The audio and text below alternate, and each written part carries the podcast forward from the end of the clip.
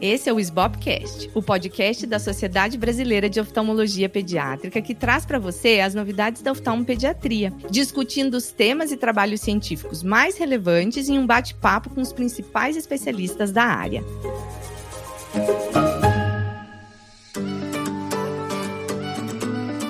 Eu sou a doutora Luísa Hopker, atual presidente da SBOP, e hoje eu vou conversar com a doutora Simone Nakayama, que tem formação de graduação, residência e fellowship pela Escola Paulista de Medicina, na Unifesp, e hoje ela é chefe do setor de estrabismo na mesma instituição. E a gente vai falar um pouco sobre como anda a formação dos oftalmopediatras hoje. Simone, seja bem-vinda. Olá, Luísa. Prazer falar com você. Tô super feliz de você estar aqui com a gente hoje. Para quem não sabe, a Simone foi minha colega no Fellow lá na Escola Paulista e ela segue agora coordenando, né, esse Fellow junto com outros médicos e vendo a formação de muitos oftalmopediatras que passam por lá já que a Unifesp é um dos principais centros formadores de oftalmopediatria no Brasil. Si, eu queria saber o que, que você acha né, em relação ao a época que você fez o fellowship e como ele anda hoje,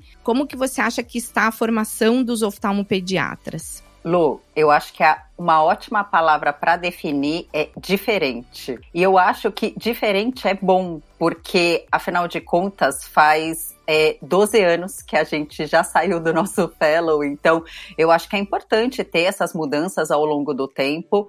A gente vê um movimento dentro da própria residência médica, né, da diminuição do número de residentes, e isso, óbvio, também impactou o fellow de oftalmopediatria. Então, a gente diminuiu as vagas ao longo dos anos para que a gente pudesse dar uma formação de qualidade para menos pessoas, mas que a gente pudesse manter o padrão que a gente já, já tinha antes. E aí, ao longo do tempo, a gente também foi colocando outros ambulatórios, adicionando coisas é, que a gente achava que ficava pertinente para o programa. Sim, então se você pode assim especificar para gente quais são os, as diferentes áreas que um fellow passa dentro da Escola Paulista de Medicina, da oftalmopediatria? Olha, hoje, na oftalmopediatria, então a, o fellow passa com a gente no, no setor de estrabismo, passa também na retinopatia da prematuridade, catarata congênita, glaucoma congênito, é, retinoblastoma, né, tumores infantis, vias lacrimais, córnea, que é mais o setor assim de criança mesmo, né, para avaliação das opacidades, transplantes corneanos infantis. No bloco de genética também, que foi uma das novidades do último ano, que hoje, né, assim, assunto super importante aí, várias novidades nessa parte. É, e eu acho que é isso. E em termos cirúrgicos, assim, o que, que o fellow tem oportunidade de sair operando do, do, do programa de fellowship de vocês? Olha, o que o fellow realmente opera na Unifesp é estrabismo, tá? As outras, é, as outras especialidades, o fellow ele precisa acompanhar clinicamente, mas ele não opera. Então, por exemplo, catarata congênita, ele teria que fazer um fellow novo. Glaucoma congênito, eles só aceitam se você fizer glaucoma antes. A retina, né, para o HOP é a mesma coisa. Então, realmente, o que o fellow sai operando mesmo com a gente é estrabismo. Legal. E a gente sabe que é, na verdade, o grosso da prática de quem faz oftalmopediatria no Brasil hoje, né? Então, acho que isso é, é, realmente aquilo que precisa. E, como você falou, se a pessoa quiser focar em outra área cirúrgica que não o estrabismo, ela pode procurar um complemento da sua formação, né? Dentro ou fora do Brasil, a gente sabe que tem essa, essa possibilidade, né?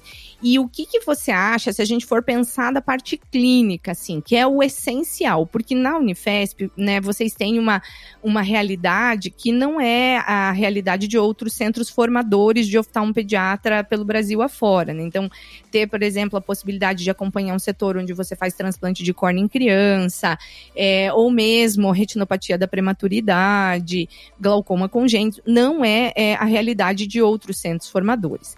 Mas se a gente fosse é, né, escolher, assim, o que, que você acha, além do estrabismo, lógico, é, e refração, né? O que que, que você acha que é essencial que o, o, o oftalmopediatra de hoje saiba, ao menos, manejar clinicamente Olha, Lu, eu acho que o diagnóstico é uma das coisas mais importantes. Então, principalmente daquelas doenças que podem ou levar à cegueira da criança ou até mesmo ter um risco de morte para aquela criança. Então, precisa sair daqui sabendo sobre catarata congênita, glaucoma congênito, retinoblastoma, né, que são, apesar de não serem doenças assim muito prevalentes, são doenças muito graves. Então, eu acho que o fellow realmente assim, ele precisa, ele não precisa saber tratar necessariamente, né? Mas ele precisa saber diagnosticar e dar uma primeira orientação para essa família, né? E às vezes até encaminhar realmente para algum centro mais especializado,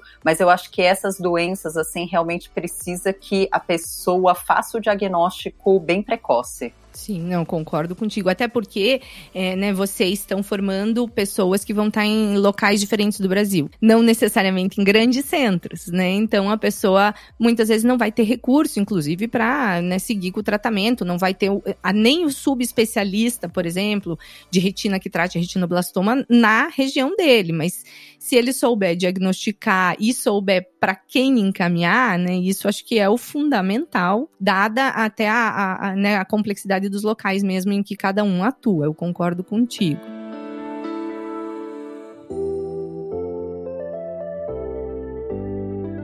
Outra coisa que eu queria te perguntar: quanto tempo o fellow de oftalmopediatria da Unifesp fica, né? Então é um ano ou dois anos para você considerar que ele está pronto para atuar em qualquer outro local do Brasil? E no período que ele está passando na Unifesp, quantas horas por dia é esse fellow? Assim, é, é todos os dias o dia inteiro? Ele tem alguns períodos livres? Né? Como que é essa carga horária? Olha, Lu, aqui a gente tem uma carga horária bem puxada, né? Eu acho que você deve lembrar da nossa época. É, não teve muita mudança em relação a isso, porque como são muitos setores que o fellow precisa rodar, é muito difícil a gente não ter praticamente a semana toda. Eu sempre falo para os fellows que, na verdade, praticamente é uma residência nova em pediatria, né? Porque você vai rodar em todos os setores da oftalmologia voltados para pediatria. Então, a carga horária que a gente tem hoje é normalmente de oito períodos por semana. Então, é sempre manhã e tarde, quase todos os dias. É, um outro dia que a pessoa realmente tem de folga, então é importante até que a pessoa venha preparada assim financeiramente, né? Porque é, ela praticamente não vai conseguir trabalhar, então é bastante tempo que realmente a gente, que a pessoa precisa se dedicar pro, pro fellow aqui. Legal. E você considera um ano ou dois o suficiente? Aqui a gente tem o fellow de um ano, né? E esses últimos dois anos, por conta da pandemia, a gente precisou fazer uma mudança, né? Porque o primeiro ano ficou extremamente prejudicado. Então a gente acabou fazendo dois anos para as fellows. Graças a Deus, todas elas ficaram, que foi muito bom para elas, inclusive. Eu acho que um ano não é o ideal. Eu acho que talvez até precisasse de mais, é, mas realmente assim o programa que a gente tem é para um ano mesmo.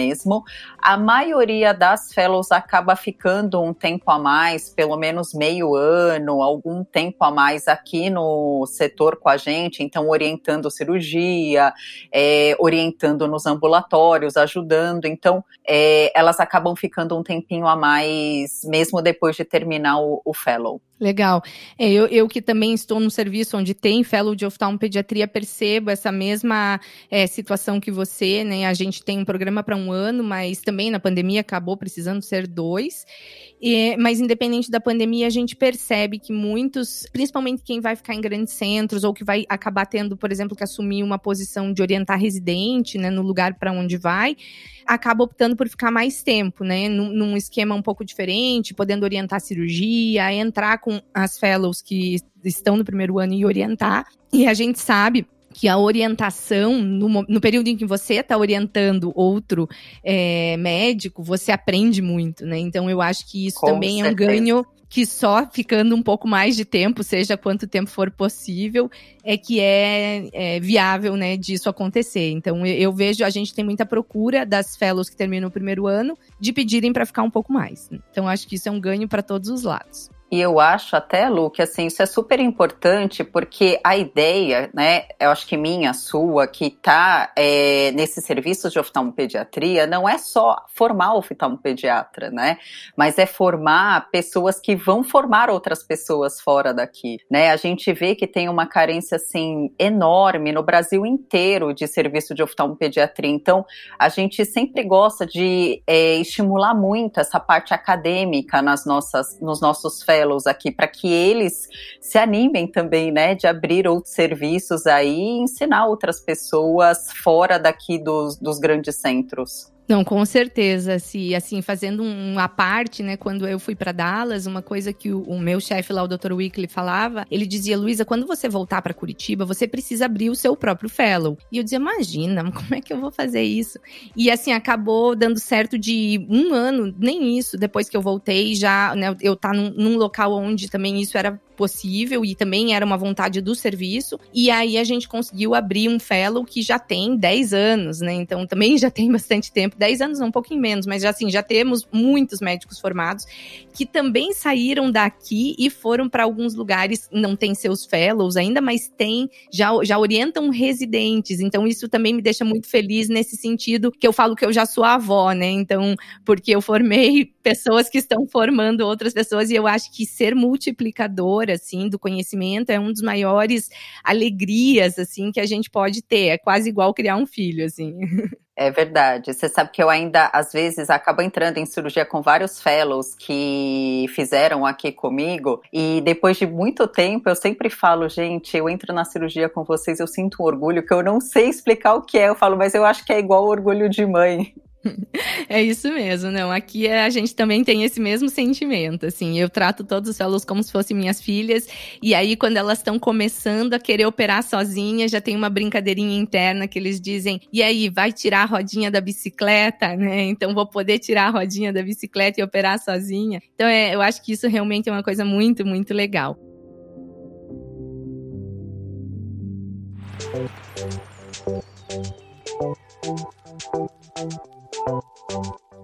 E eu queria pedir para você tocar um pouquinho mais no assunto que você começou falando sobre a questão da distribuição dos locais que formam oftalmopediatras pelo Brasil afora, que a gente sabe que tem né, uma carência em determinados locais do Brasil.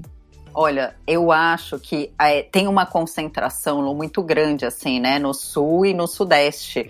Então, a gente tem serviço de oftalmopediatria aqui em São Paulo, tem em Curitiba, mas a gente vê que realmente vários lugares, né, no Nordeste, por exemplo, a gente tem pouquíssimos serviços, e Centro-Oeste e Norte a gente não tem nenhum, não só não tem nenhum serviço, como a gente tem estados inteiros do Brasil sem um único oftalmopediatra né? Eu acho que essa situação assim é muito é, preocupante. Eu acho que hoje a gente tem fellows é, vindo de vários lugares diferentes e indo, né, para esses lugares mais afastados. Então já é um primeiro passo, mas a gente vê que ainda nesses lugares ainda falta muita gente para atender criança. É, com certeza, né? Eu tenho essa mesma percepção que você também, né? A gente precisa, na verdade, seguir nisso, né? Formar multiplicadores para que possam fazer isso. É que não é tão simples, você depende de uma estrutura muito maior, que tenha serviço de residência,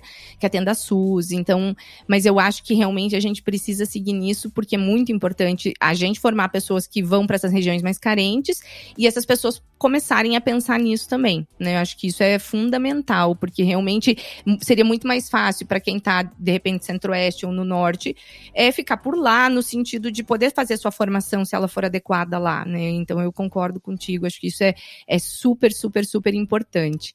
E até queria fazer um comentário, assim, quando você falou no começo do episódio que vocês acabaram precisando reduzir o número de vagas. Eu vejo aqui, né, em Curitiba, de os últimos aí oito anos, a gente acabou aumentando o número de vagas. Então a gente começou com uma, depois foi para duas e agora temos três. E a gente vê uma procura crescente por aqui pelo nosso serviço. Então, a minha impressão é um pouquinho diferente da tua. Não sei se você está vendo menos candidatos ou se na verdade vocês precisaram adequar, digamos assim, o número de vagas à questão de volume cirúrgico, etc e tal, porque a minha percepção é de ver cada ano que passa mais candidatos querendo fazer oftalmopediatria, né? Então não sei, queria que você comentasse um pouquinho sobre isso só. Lu, realmente cada ano que passa a gente tem mais candidatos, tá? Esse ano a gente teve 23 candidatos, foi o nosso recorde. A gente nunca tinha tido tantos candidatos como agora e realmente isso tem sido crescente. O nosso ajuste de vaga não foi por falta de demanda, tá? Foi realmente por falta de recursos, né? A gente teve uma diminuição dos ambulatórios, do número de pacientes, e isso, óbvio, também tem impacto no número de cirurgias, de procedimentos que a gente faz. Então, inclusive, o número de cirurgias diminuiu não pelas indicações, mas pelo número de vagas que foi cedido para gente.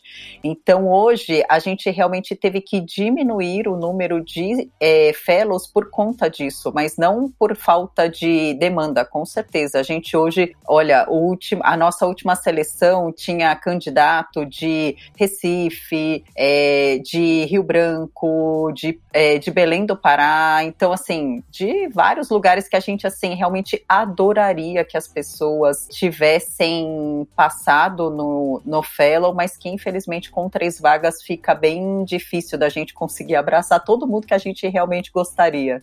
É, não, isso com certeza. É, mas é, é, legal, legal você ter essa, essa percepção, né, do aumento do, do, da demanda, porque é isso é também o que a gente vê aqui, então acho que isso vai bem ao encontro de tudo que a gente tem falado, né, que cada vez mais pessoas querem fazer oftalmopediatria, cada vez mais o mercado quer oftalmopediatra, que foi algo que a gente conversou com o Fábio no episódio anterior. E se, para terminar, assim, o que, que você gostaria de dizer aí do futuro para quem quer fazer oftalmopediatria em relação à questão da formação? O que, que você quer deixar de mensagem? Olha, Lu, tem uma frase que é super pragmática, assim, mas que eu ouvi na minha residência e eu acho que para mim, assim, mudou, mudou minha vida. Então, eu não lembro quem foi o orientador que me disse isso, mas eu vou parafrasear ele, que quando eu disse que eu tinha dúvida sobre fazer oftalmopediatria, porque eu gostava de várias outras especialidades, ele me falou, Simone, mas você suporta atender criança? Aí eu fiquei assim, ele suporta. Aí ele, se você suporta, você tem que fazer oftalmopediatria. Ele falou porque os seus colegas não suportam atender nenhuma criança. Então, ele, se você consegue lidar com isso, ele, nossa, vai fazer. E na hora eu achei assim super engraçado a pessoa falar isso, mas hoje eu falo a mesma coisa para os residentes e para os estagiários. Então eu falo, se você tem alguma dúvida sobre o fellow que você quer fazer e se você consegue atender crianças, assim, sem se irritar, sem querer esganar a criança porque ela tá chorando ou porque ela tá fazendo a maior bagunça, eu falo, nossa, você precisa fazer, porque tem uma demanda enorme no mercado. Especialidade não vai faltar para você, então você pode fazer catarata, você pode fazer glaucoma, você pode fazer HOP.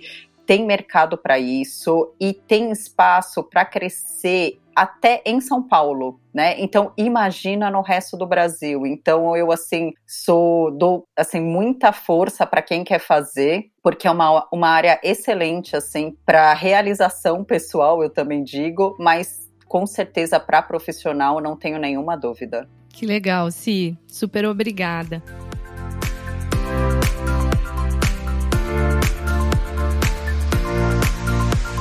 Hoje eu tive o imenso prazer de receber a doutora Simone Nakayama aqui no SBOPcast. Se você gostou, compartilhe com seus amigos e colegas e lembre-se que nós estamos nas principais plataformas de áudio, no Spotify, Apple Podcast, Deezer, Google Podcast e Amazon Music. E não perca o nosso próximo episódio, no qual eu vou conversar com a doutora Júlia Rosseto sobre pesquisa científica, sobre a área acadêmica e sobre medicina baseada em evidência em oftalmopediatria. Esse foi o SBOPcast.